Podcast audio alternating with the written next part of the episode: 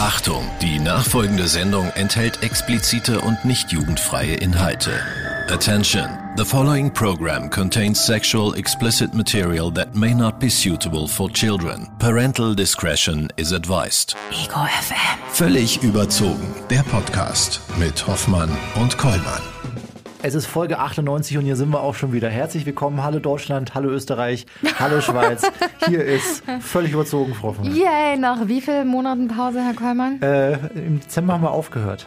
Ne? Und auf vielfachen. Wunsch einer äh, einzelnen Person machen wir denn jetzt auch einfach weiter. Unsere Chefs. Christian, ganz herzliche Grüße an dich. Christian, der ist für dich. Nein. Aber ja, wir haben uns ein bisschen bitten lassen. Nein, nicht bitten lassen, aber wir waren ein bisschen faul zwischendurch. Na, was heißt denn faul? Ich, ich würde sagen, wir haben einfach auf einen guten Moment gewartet. Ja? Und, Und der, der ist jetzt? So halb, würde ich sagen. Ja? So ganz haben wir nicht erreicht, aber dann, weiß nicht, wäre wär hier gar nichts mehr draus geworden. So, und wir sind ja auch noch voller Vorfreude auf das, was noch alles kommen wird. Ich hoffe, ihr seid alle mit dabei. EUFM-Fest jetzt am Samstag. In der Muffertal in München, Frau Hoffmann. Wir sind auch schon wieder am Start. Ich habe jetzt schon Schlafdefizit, aber ich kriege das hin. Also, Sie haben ja auch schon lange äh, hier die Morning Show. Ja, also falls ihr nur diesen Podcast hörst, hört, wir müssen mal kurz dazu sagen, es hat sich viel getan in unserem Leben. Frau Ja. Hoffmann hat große Sprüche gemacht. Ich habe gesagt, na, das will ich mal sehen.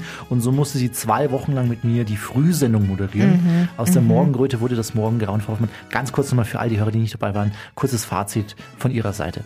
Normale Menschen sollten nicht um 4.30 Uhr aufstehen müssen. Äh, sehr früh am Morgen kreischen einen die Vögel an und ich habe gelernt, auf 32 verschiedene Arten zu gähnen. und ich glaube, die Hälfte des Inhalts äh, der Kaffeemaschine ging jeden Tag auf mich. Das ist tatsächlich, das stimmt In mich. Ja, der Kaffeeverbrauch war, gut, der, der war groß. Der, ja. war, der war sensationell. Nein, es hat Spaß gemacht. Vielen Dank für diese Erfahrung, Herr Kollmann. Gerne. Ich werde nie wieder mein Maul so aufreißen Also gut. und danach schreien. Also Sie wollen nie wieder mit mir früh senden. Das wird, hätte mich jetzt Das weiß ich irritiert, noch ne? weil ich hatte schon das Gefühl, dass Da wir kam da, viel Feedback. wir sind da schon so ein bisschen auch zusammengewachsen, habe ich, hatte ich so. aber ich war auch, ich war auch wirklich, ich war morgens ein bisschen leiser. Es hat so ein bisschen gedauert bis halb acht, acht. Mhm. Erst da habe ich den Mund wieder aufgekriegt. Deswegen war es so angenehm, Frau Hoffmann. Ja, es war so, sie waren wie, wie so, wie so, Mhm. Ich war sanft. ja, so hypnotisiert so ein Siert, bisschen. ja. Ja, so starrisch guckend. Ja. Im Kopf noch auf meinem Kissen. Ja, aber nee, ich war auch sanft. Ich habe nicht so richtig gewusst, was ich, mich, was ich mir so morgens zutrauen darf, Mhm. was ich den Hörern zutrauen darf. Ja, da habe ich jetzt nicht so rausgeschrien. Ne? Was hatten wir das eine Thema, wo ich gesagt habe, da wusste ich nicht genau, ob ich drüber reden darf oder nicht. Oben ohne, äh, in, In Freibädern, Freibädern. ne? Berlin zieht's durch, Ja. München oder beziehungsweise Bayern will nachziehen. Ja. Und da habe ich gesagt, man kann ja ganz schlecht morgens um 6 Uhr schon schreien, ja, free the tits! Und dann haben sie gesagt, warum denn nicht? ja, warum denn nicht? Ja, Ja, vielleicht, Das ja, ist ja ja. völlig, etwas völlig Natürliches, Frau Hoffmann. Ja? Vor allem Leute, die währenddessen unter der Dusche stehen, die, die fühlen sich angesprochen auch. Ja, Ja? So angesprochen Uhrzeit. und besprochen. Jetzt geht's mal weiter. Und zwar mit äh, noch jemandem, den wir uns eingeladen haben. Unser allererster Gast äh, hier in der neuen Staffel 8 äh, in Folge 98, Frau Hoffmann. Ähm, hören Sie einfach mal. Hoffmann und Kollmann. So, jetzt aber mal im Ernst. Ego FM. Schöne neue Radiowelt. Herr Kollmann, was war das größte Geständnis, was Sie Ihren Eltern je machen mussten? Tatsächlich mein Piratensender im Keller, Frau Hoffmann. Den Sie als Kind hatten. Okay, das ist aber ein Scheiß gegen das, was unzählige junge Menschen auch heute noch an Mut und Überwindung aufbringen müssen, wenn sie ihren Eltern erzählen, dass sie zum Beispiel homosexuell sind. Coming Out, das ist das Thema, über das wir heute sprechen wollen, und zwar mit Aljoscha Mutadi. Er ist ein queerer, veganer Facharzt für Anästhesie, Podcaster, YouTuber, Influen Sinfluencer sogar, Aktivist und einer der Fab Five bei Queer Eye Germany auf Netflix. Hallo Aljoscha, herzlich willkommen in unserer kleinen, illustren Runde. Wahnsinn, was für eine Einleitung. Du hast kaum Luft geholt und äh, auch dieses, dieses Intro mit dem, was war das Schlimmste, was du deinen Eltern sagen musst, das ist großartig. Ich freue mich. Dankeschön. Erstmal auch herzlich willkommen hier bei uns in der Sendungs- und vor allem in der Podcast-Welt. Du bist dir ja eigentlich fast unfreiwillig reingerutscht, muss man sagen, weil du selbst in einem Podcast von einer deiner unangenehmen Dating-Stories erzählt hast. Ist das richtig? Ja, genau. Ich war auf dem Spotify Live-Event und war bei 1000 erste Dates. Und ich glaube, normalerweise ist es ja so, dass bei 1000 erste Dates über lustige Date-Erfahrungen erzählt werden und meist auf Kosten der Person, die man gedatet hat. Und ich hatte aber, ich habe das ein bisschen umgedreht. Ich habe eine Date-Erfahrung gemacht, wo ich mich daneben benommen habe. Kurz, tatsächlich auch relativ kurz nach meinem Coming Out und wollte so ein bisschen über internalisierte Queerfeindlichkeit sprechen und habe das gemacht. Und dann bin ich von der Bühne gegangen, war total euphorisiert, weil es einfach wahnsinnig viel Spaß gemacht hat. Und dann kam eine Person auf mich zu und meinte so, wer bist du? Und ich so, Aljoscha, hast du schon einen Podcast? Nein. Okay, du brauchst einen. Ich bin Inga. Hi. zack, und schon hast du einen Podcast an der Backe. So schnell geht das. Ähm, ja, ein Jahr später. also ein bisschen gedauert hat schon. Ein bisschen, ein bisschen Herzblut mussten wir reinfließen lassen, aber ja. Out and About, so heißt ein neuer Podcast und seit dem 8. März gibt es jeden Mittwoch neue Folgen. Wie nah und wichtig ist dir dein Baby schon geworden, Aljoscha? Das ist äh, eine gute Frage. Also ich würde sagen, jedes einzelne Baby, was ich habe, ist ja immer wieder was Neues. Ähm, diesmal ist es ein bisschen was Besonderes, weil ähm, ich mir irgendwie immer schon gewünscht habe, einen Podcast zu haben. Ich aber nie genau benennen konnte, was. Und es hat sich einfach so richtig angefühlt, als, ähm, als wir darüber gesprochen haben. Ich habe direkt gedacht, ja, das ist genau das, was ich machen wollte. Ähm, weil ich im Endeffekt ja diesen Podcast machen kann für genau wie Queer Eye Germany damals für, für kleine Joshas da draußen. Also ich hätte mir das einfach damals so sehr gewünscht und ich hoffe einfach, dass wir mit diesem Podcast, und ich glaube, es gelingt uns ganz gut, das ist ja kein Podcast für queere Menschen, das ist ein Podcast für alle Menschen. Mhm. Ich hoffe nämlich, dass wir damit irgendwie so ein bisschen Brücken schlagen können, dass queere Menschen sich gesehen fühlen, sicher fühlen. Ja. So habe ich es mir gewünscht. Mhm. Okay. Also es ist mir, es bedeutet mir sehr, sehr viel. Und für nicht queere Menschen ist es einfach, glaube ich, wichtig, die Perspektive zu verstehen, ohne mit erhobenem Zeigefinger Vorwürfe zu bekommen, sondern einfach, wir erklären Begriffe und wir geben den Menschen und den Geschichten einfach eine Bühne. Mhm. Okay, schön. Wir haben es gerade schon gehört, mit viel Liebe, Humor, Sensibilität ähm, und zwei ganz groß geöffneten Ohren hörst du eben diesen Menschen zu, die dir von ihren Coming-out-Geschichten unter anderem auch erzählen.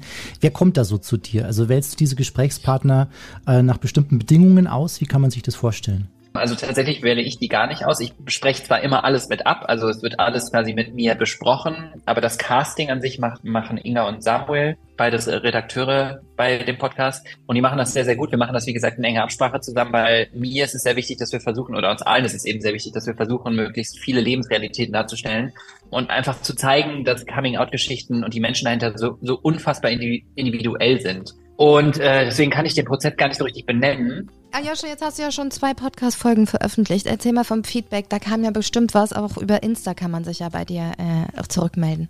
Ja, voll viel. Sehr, sehr, sehr schön und sehr rührend. Ich liebe das. Also ich finde es schön, Menschen in echt zu treffen, aber irgendwie auch diese Nachrichten zu bekommen, die einem irgendwie das bestätigen, was man sich gewünscht hat. Ähm, es waren ganz viele queere Menschen, die mir geschrieben haben, dass sie äh, weinend bei der Podcast-Folge saßen, weil sie gerührt waren, weil sie sich in ganz, ganz vielen Situationen wiedergesehen haben und dann irgendwie das so berührend fanden, dass sie eben doch nicht alleine mit den Gefühlen und den Situationen waren. Und ganz viele Menschen, die einfach, die nicht queer sind, die sich, die trotzdem wahnsinnig berührt waren und größtenteils überrascht über das, was, wie unterschiedlich und das, was Menschen durchmachen, ähm, was mir wiederum zeigt, wie wichtig das ist und auch viel Dankbarkeit über die Aufklärung. Ähm, mir, haben auch, mir hat auch eine enge Freundin geschrieben, ich bin ehrlich mit dir, Joscha, ich habe immer so ein bisschen Berührungsängste damit und habe irgendwie auch Schiss, dass ich Leuten auf den Fuß trete oder so. Und ich habe ein sehr gutes Gefühl nach deinem Podcast gehabt. Das bringt mir das sehr angenehm nah. Oh. Und da habe ich gedacht, ja, genau das, genau das war mein Wunsch. Mhm. Tolles Feedback. Diese äh, vor allem Coming-out-Geschichten, die sind ja meist tatsächlich immer voller Zweifel. Ne? Da ist Angst mit dabei, Sorge spielt mit Erleichterung. Wie war das bei dir damals? Also ich würde sagen, mit acht Jahren oder so habe ich angefangen, vielleicht zu merken, dass da was anders ist. Ich konnte es vielleicht noch nicht benennen.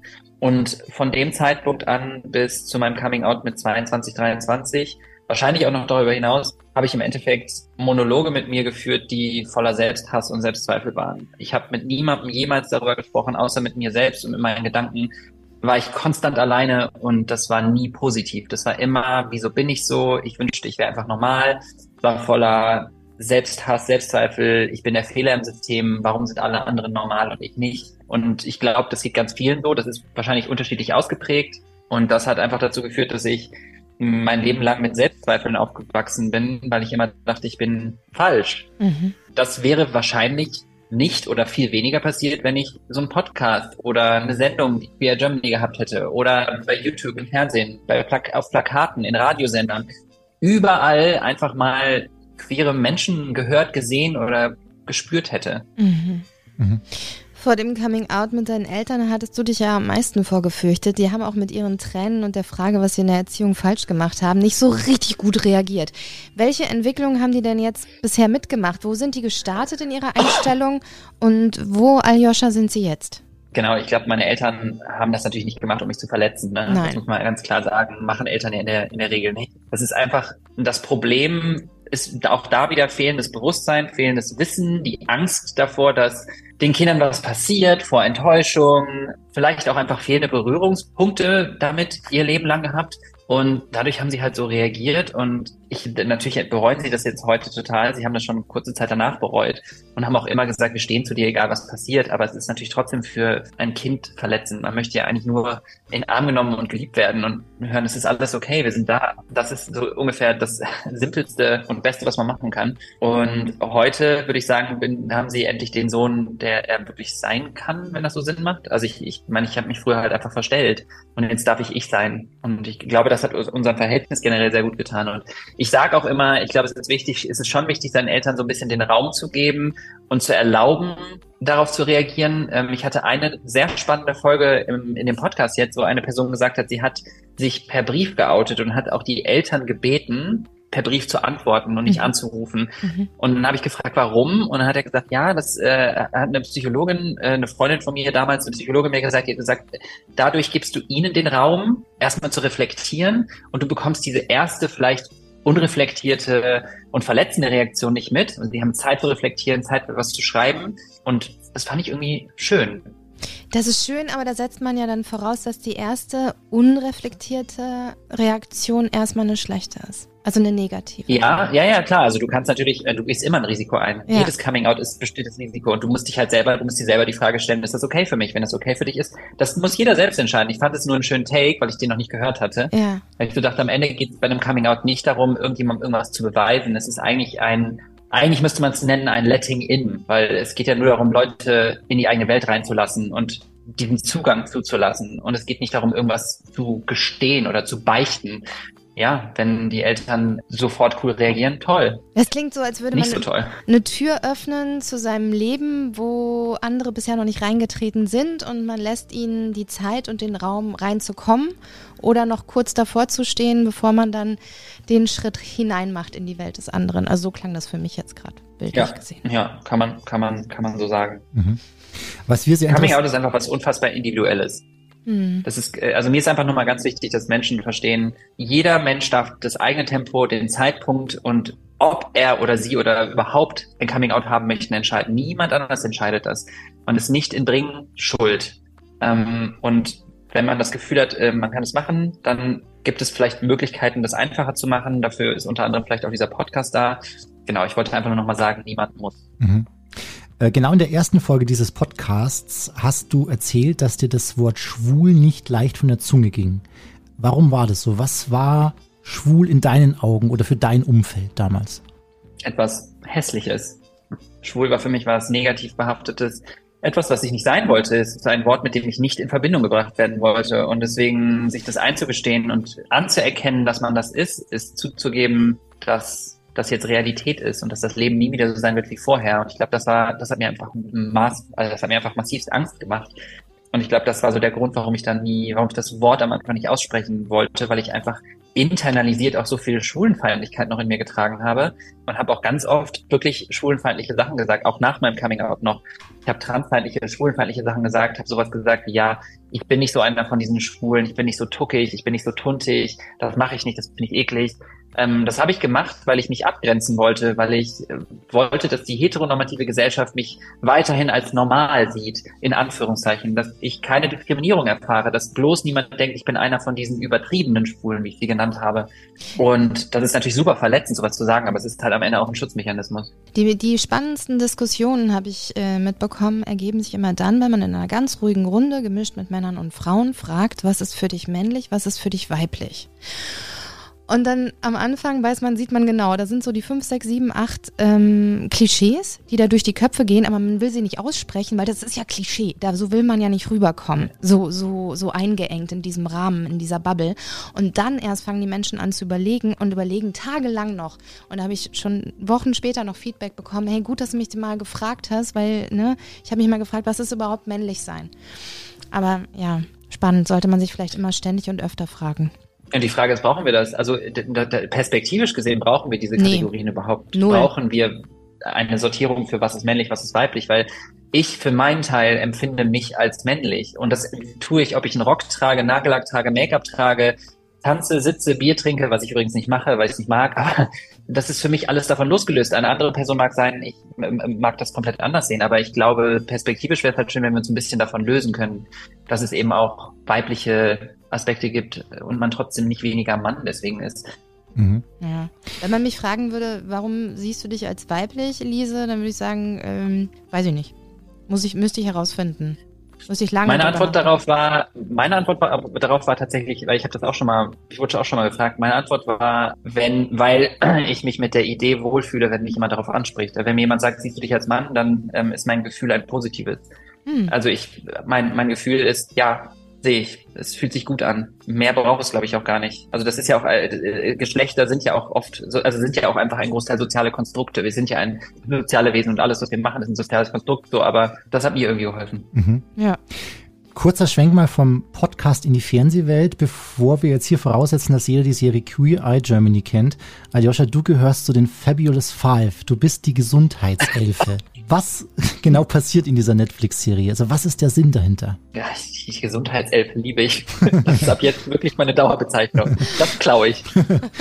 Also im Endeffekt ist das ein Format aus den USA und es ist ein reines, ich würde sagen, Wohlfühlformat von fünf Coaches, die versuchen Menschen, die es vielleicht schwer im Leben hatten, die was durchgemacht haben, die, die nominiert werden, eine Art schönes Makeover zu bekommen. Und das ist ein nachhaltiges Makeover, würde ich sagen. Mhm. Es gibt dann einen Coach für, also es gibt jeweils Coaches für Health, Gesundheit, das bin ich, mentale, körperliche Gesundheit, ein Life-Coach, das ist bei uns Leni, ähm, Design, Ayan, der sich um Interieur- oder Wohnsituation kümmert, Haare, Make-up, AV und ähm, Mode Jan Henrik. Und das ist in der Gesamtheit dann eine Woche lang Zeit für eine Person, ein komplettes Makeover zu machen und zu versuchen, der Person ein schöneres Leben zu geben oder vielleicht einen kleinen Tritt in den Po, so würde ich es eher bezeichnen. Weil es, es geht nicht darum, Menschen jetzt, das ersetzt natürlich keine Therapie und es ersetzt jetzt nicht, sich ein Jahr lang mit einem Menschen zusammenzusetzen, aber es ist, soll ein Anstoß sein, dem, der Person mal wieder so ein bisschen das Gefühl von Selbstliebe zu vermitteln. Mhm. Und ihr macht das total sensibel und, und mit viel Gefühl.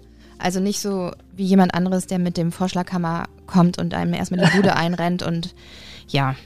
Schöner Wohnen. Schöner Wohnen. Ja. So. Seit ich dich bei Queer Eye äh, kochen gesehen habe, da würde ich jetzt mit dir voll gerne so eine vegane Grillshow machen. Ich finde, man wird als Veganer oder Vegetarier immer so ein bisschen verarscht im Sommer, wenn alle am Grill stehen und ihr langweiliges Würstchen wenden und ich komme mit meiner gefüllten Aubergine oder Zimtananas um die Ecke. Woher kommt dein Fable für gesundes Essen? Eine gute Frage. Also ich ich glaube, das hat einfach damit zu tun, dass ich immer schon gerne Sport gemacht habe und irgendwie Bewusstsein für meinen Körper. Und ich, das, das Ding ist, ich, ich sehe halt, dass Gesundheit mental und körperlich zusammengehört und du bist, was du isst.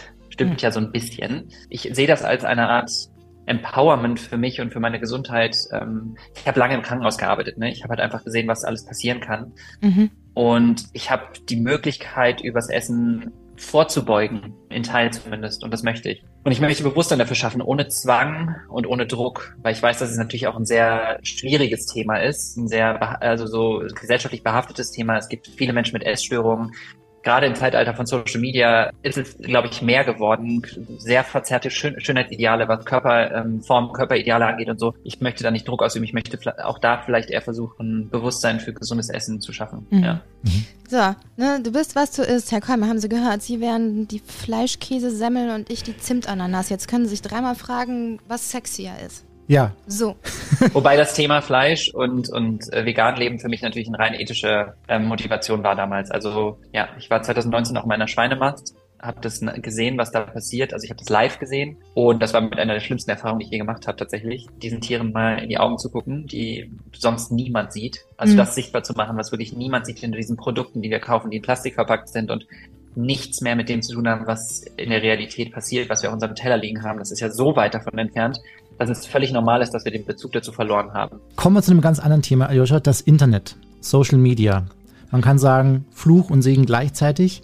Die ja. äh, queere Community und queere Vorbilder werden zwar sichtbarer, aber auch für Kinder auf dem Land, die kein CSD haben, ist es eine super Sache, aber anonym können Trolle sich natürlich auch mit ihrem Hass auf Homosexualität austoben dort auf diesen Flächen.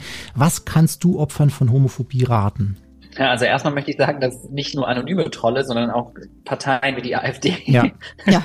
das ganz öffentlich schaffen. Also ähm, und das nicht anonym. Aber ja, natürlich äh, gibt es auch viele Menschen, die anonym ähm, das schaffen. Das kriege ich ja auch mit. Und es ist ganz schwierig. Also ich glaube, es ist wichtig, generell sichere Räume zu schaffen und zu suchen, on und offline. Also es kann beides sein. Menschen, mit denen man immer reden kann, zu, also Rückzugsorte, ob es Personen oder wirklich Orte sind oder beides. Aber ich glaube, es ist ganz, ganz wichtig, Rückzugsorte zu haben. Das Internet ist kein rechtsfreier Raum. Also, wenn Grenzen überschritten werden, Screenshotten, anzeigen, blockieren. Lasst diesen Hass dann auch nicht zu. Ähm, rede mit anderen drüber. Ähm, und deswegen ist es übrigens auch nochmal so wichtig zu verstehen, warum wir Verbündete brauchen. Wir brauchen Menschen, die einstehen. Wenn wir Gewalt sehen und zugucken, dann machen wir uns mitschuldig. Mhm. Deswegen ist es immer wichtig, einen Mund aufzumachen. Und ähm, es gibt zum Beispiel Organisationen wie Hate Aid, die super helfen, an die man sich wenden kann. Also Organisationen, Hotlines, ähm, Sorge, Tele äh, Seelsorge, äh, Telefonseelsorge, würde ich sagen. Das sind alles Hotlines, an die man sich wenden kann und auch sollte. Mhm. Und dann kommen ja so vermeintlich woke Menschen wie ich um die Ecke und sagen, oh, wie kann es denn sein, dass man das überhaupt noch, dass man sich zum Beispiel überhaupt noch outen muss? Also in meiner Bubble ist sowieso niemand homophob, soll doch jeder lieben, wie er will.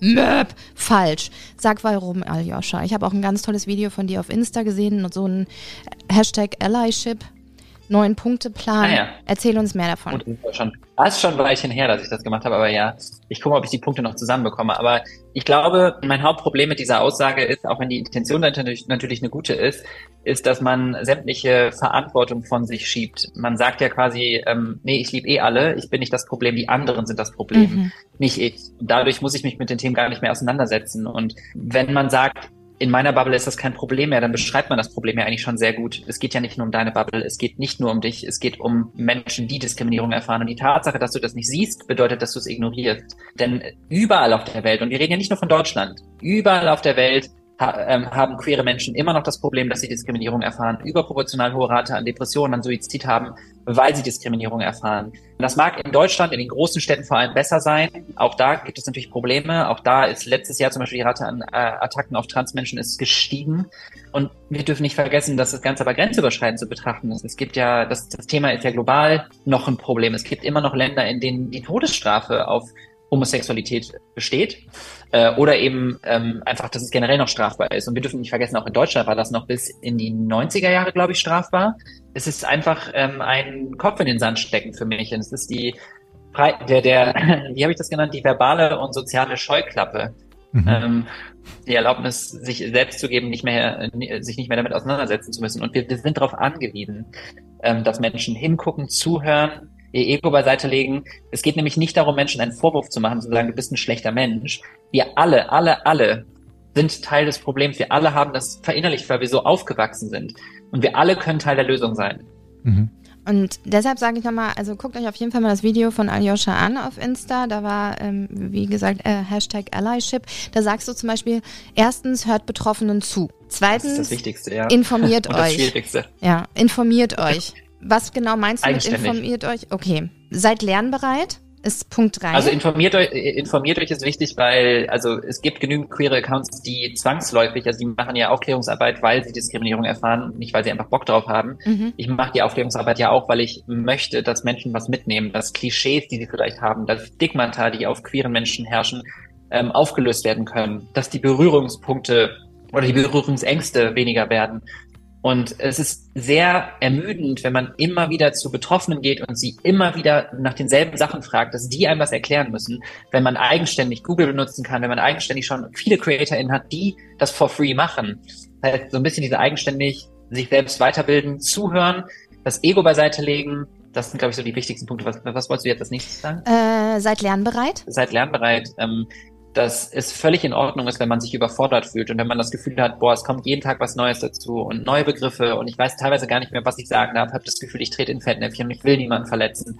Und dass diese Verunsicherung erstmal nichts Schlechtes ist, sondern ein Zeichen davon, dass Veränderung stattfindet und dass es okay ist, sich überfordert zu fühlen und dass man lieber einmal mehr nachfragt und dass man deswegen nicht einfach stagniert und den Kopf in den Sand steckt, sondern wie gesagt, bereit ist zu lernen, zuhört und das nicht als Problem sieht, sondern als eine Möglichkeit zu wachsen.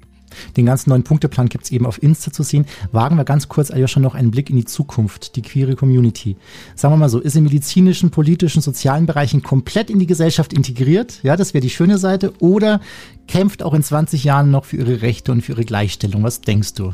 Ich denke, wir werden auf jeden Fall große Schritte, Fortschritte machen und es wird, es wird auch teilweise Rückschritte geben. Ähm, es gibt jetzt auch gerade zum Beispiel Riesenrückschritte in den USA. Also ich weiß nicht, ob ihr das mitbekommen habt, aber da werden gerade Drag-Shows in Teilen der USA verboten, weil gesagt wird, dass Drag Queens Kinder sexualisieren, was natürlich absolut absurd ist. Transmenschen erf erfahren gerade äh, wahnsinnige Rückschritte, weil die ähm, Tran Transition nicht mehr unterstützt werden soll, aber eine Detransition, also eine rückgängig machen der geschlechtsangleichenden Maßnahmen soll unterstützt werden, was unfassbar schlimm ist. Das heißt, ich glaube, es wird einfach tatsächlich ein Kampf. Ich denke, es wird besser in den nächsten 20 Jahren, aber ich glaube nicht, noch lange nicht, dass wir in 20 Jahren da sein werden, wo wir sein sollten. Mhm. Oh, bei Gleichberechtigung. Dabei ist 20 Jahre noch so lang hin. Wie krass ist das? Aljoscha. Ja, aber denk mal über andere Bewegungen nach. Also ich meine, George Floyd ist wann passiert? Vor vier Jahren? Drei Jahren? Drei, Drei vier Jahre. Vier? Ja. Mhm. Also ich meine, das ist jetzt auch schon lange her und natürlich hat sich was hat sich was getan, aber wir sind noch lange nicht ansatzweise da, wo wir sein sollten. Wir müssen halt am Ball bleiben und das ist meist das Problem. Wir lernen einfach zu langsam als Menschheit, viel zu langsam. Ja. Aljoscha, es klingt total aus dem Zusammenhang herausgerissen, aber es ist immer unsere allerletzte Frage. Du bekommst sie auch. Was bedeutet für dich Glück? Puh, das ist aber eine gute Frage. Ja, das ist immer unsere letzte. Oh.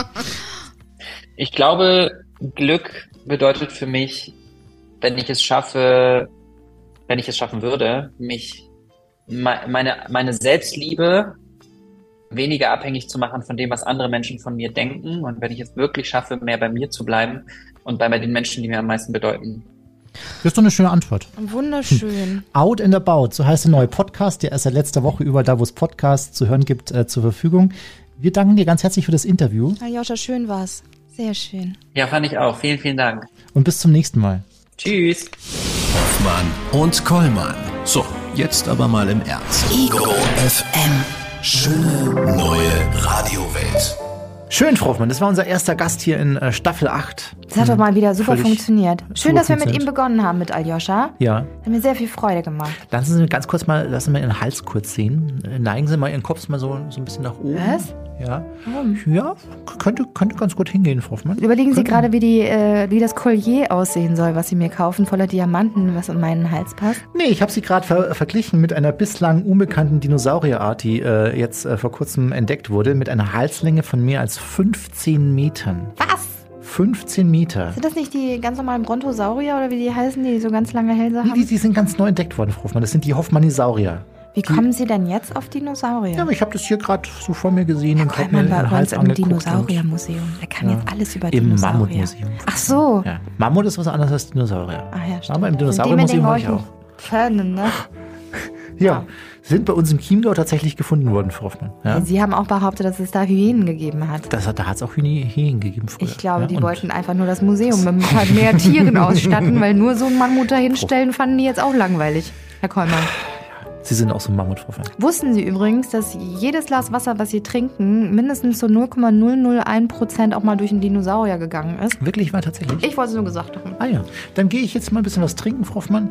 Ihnen wünsche ich eine schöne restliche Woche. Vielen Dank. Wir hören uns am Freitag wieder zur Hoffmann Kommand Radioshow und am Samstag übrigens auch ja. live aus dem Muffatwerk, 17 Go bis 21 Uhr. Die Sagt Hallo, wenn ihr da seid. Ja. So. Tschüss, Herr Kollmann. Machen Sie es gut, lassen Sie es lassen Sie es gut gehen. Sie räumen auf, ne? Ich, naja.